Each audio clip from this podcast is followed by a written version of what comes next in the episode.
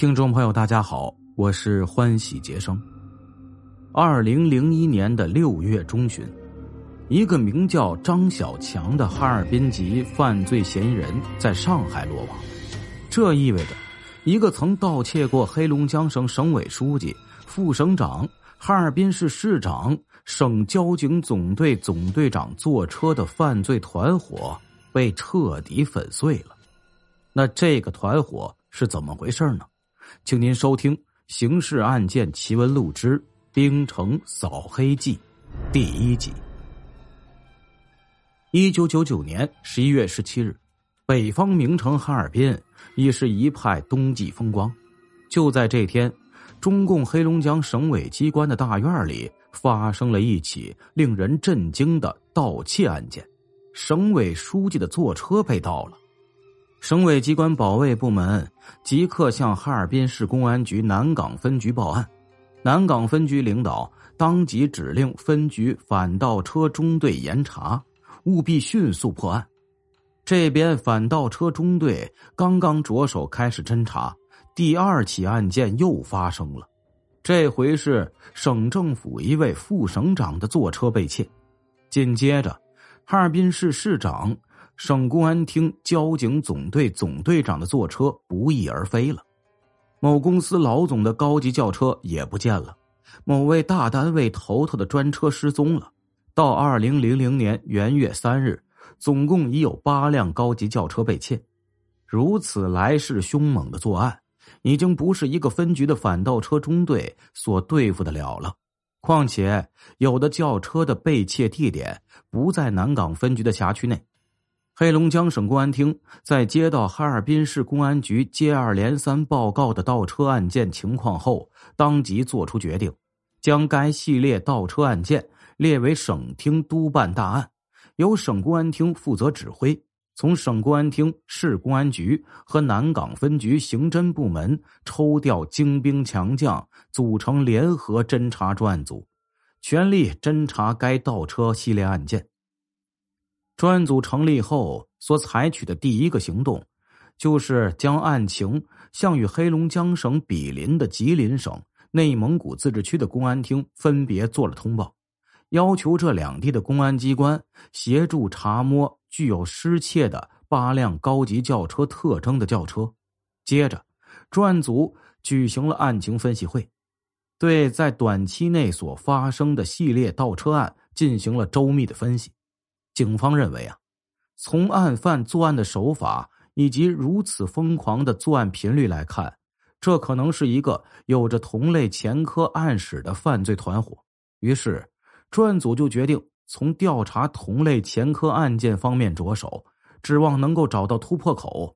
专案组一连调查了五天，查摸到了几条线索，但是经过进一步的甄别，都给排除了。就在这时。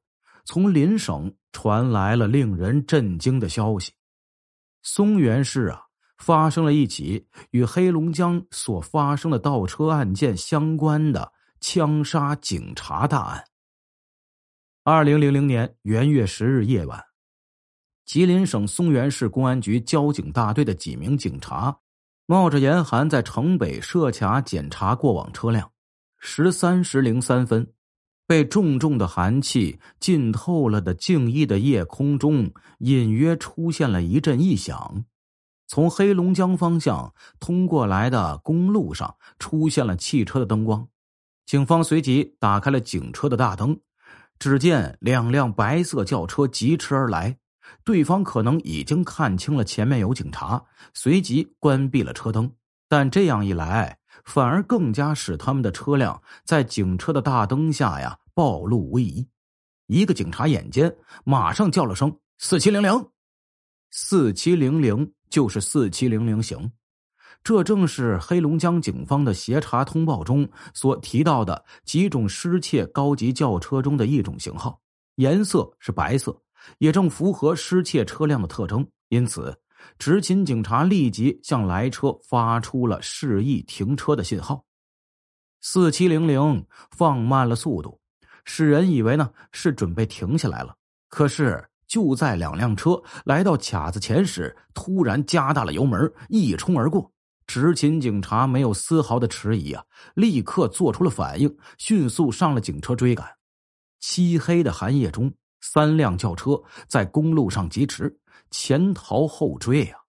警车顶部那红蓝相间的警灯不断的闪烁，发出醒目的亮光，报警器长鸣着，在静夜中留下了摄人心魄的声响。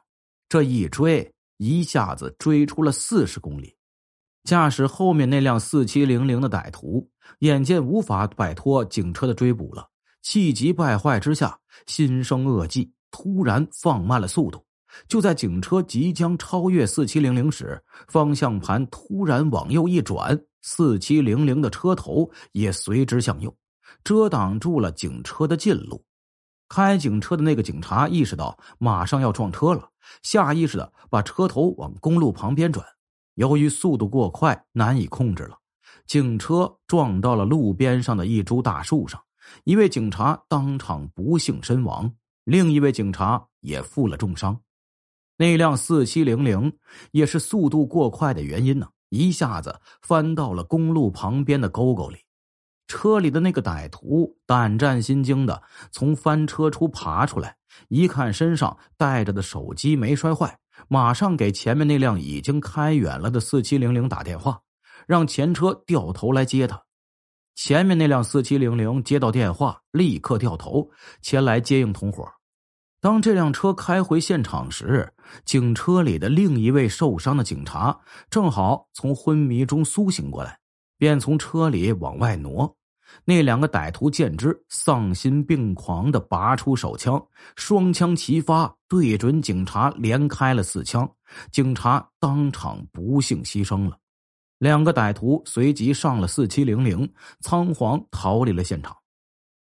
松原市公安局刑侦大队对现场勘查后，从那辆翻倒在路边沟里的四七零零白色轿车里发现了线索。很快就查明这两个歹徒的姓名：刘宝刚、吴万友。案情迅速向黑龙江警方做了通报。黑龙江警方专案组随即从哈尔滨市公安局的刑事档案中查到了刘宝刚的名字和其犯下的累累罪行。一九九零年，哈尔滨市冒出了一个以周海英、刘宝刚为首的带有黑社会性质的犯罪团伙。该团伙呀。在一九九零年三月至一九九五年二月这段时间里，犯下杀人、抢劫、强奸等重大刑事案件十三起，杀死三人，其中一名被碎尸；强奸和轮奸十二名妇女，抢劫机动车五辆。一九九五年，哈尔滨市公安局侦破了该团伙系列刑案，但是周海英、刘宝刚两个首犯却失踪了。现在刘宝刚又冒出来了，而且驾驶系列盗窃案中的两辆轿车，这说明他已经潜回过哈尔滨。专案组刑警拍案而起啊，决心迅速侦破案件，缉拿凶犯。刘宝刚、周海英两犯的家都在哈尔滨，他们在哈尔滨还有不少的狐朋狗友。既然刘宝刚潜回了哈尔滨，那当然了，还有一名案犯也有可能潜回过，甚至目前也还在该市待着。那他肯定有落脚点，还要跟亲朋来往，这就不可避免的留下线索。专案组于是决定就以此为突破口，全力进行侦查。二零零零年元月十三日，专案组找到了一个名叫张森梦的无业人员。张森梦有个前科。最近也有消息说呀，他不大安分。派出所民警正隔三差五的找他聊聊。这一天，派出所民警正找他时，专案组的两名刑警也进了办公室，加入了谈话行列。不问别的，单问是否认识刘周。只过了刻把钟时间，张森梦就不得不道出了真情。他这几年呢，倒真是没有见到过刘周啊。但他最近却从一个跟他耍好的姐儿那里得知啊，刘宝刚在哈尔滨做下了窃车大案以后，驾车逃往吉林省的途中又杀害民警的罪行。刑警当即追问：“你那个姐儿姓什么叫什么呀？”他他叫单青青，住住张森梦啊，因为不愿意道出这一点，但又不得不说，因此说起来有些吞吞吐吐的。警方找到了单青青，单青青呢起初很害怕，以为刑警找上门来呀是要算他的账。后来弄清楚是了解刘宝刚的事情后，说话就利索起来，三言两语就说清了刑警要知道的情况。刘宝刚与其同伙吴万友杀害吉林省松原市的民警，侥幸逃脱后，窜到了辽宁省北宁市刘宝刚的一个拼富家里，现在呢就住在那里。这个情况是单青青与刘宝刚的那个拼富的朋友通电话时，对方告诉他的。这个朋友就住在哈尔滨。单青青说出了对方的姓名和电话号码。警方经过一番密议。决定对刘宝刚拼父在哈尔滨市那个朋友的电话进行调查，以查清北宁那个电话的住址。次日，二零零零年元月十六日，警方调查到一个从辽宁省北宁市打来的电话，确认单青青所言不假呀，并且还知晓了北宁市那个电话的号码。黑龙江省公安厅当即与辽宁省公安厅联系。要求火速协查北宁市的有关情况，辽宁省公安厅立刻指令北宁市公安局进行协查。当天晚上，北宁市公安局就将调查到的情况向黑龙江警方做了通报。黑龙江警方提供的那个电话号码是北宁市的一个住宅电话号码。经调查，那里住着四个外地男子。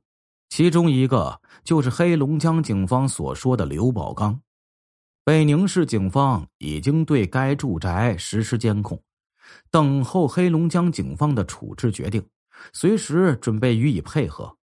黑龙江方面呢，当即作出决定，派出精干的力量前往北宁市抓捕刘宝刚等疑犯。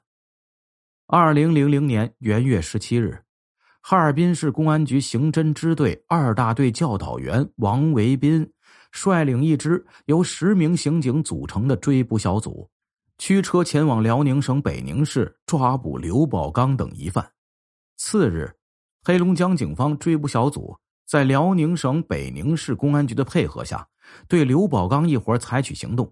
当刑警接近了刘宝刚等人的藏匿点时，被对方发现了。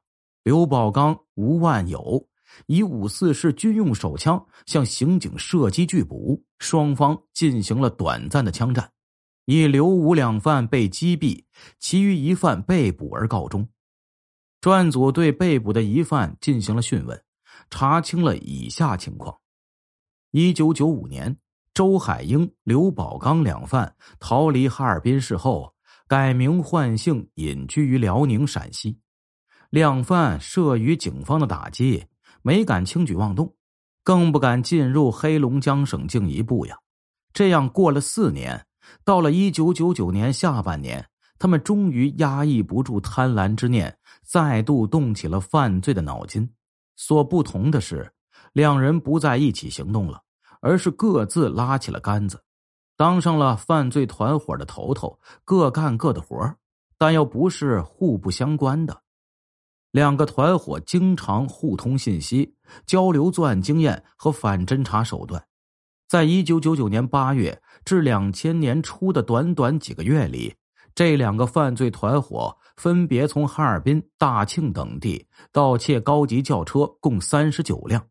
他们的作案手段是：从外地藏匿点坐飞机来到哈尔滨，或者呀再转往大庆，踩点后立刻下手。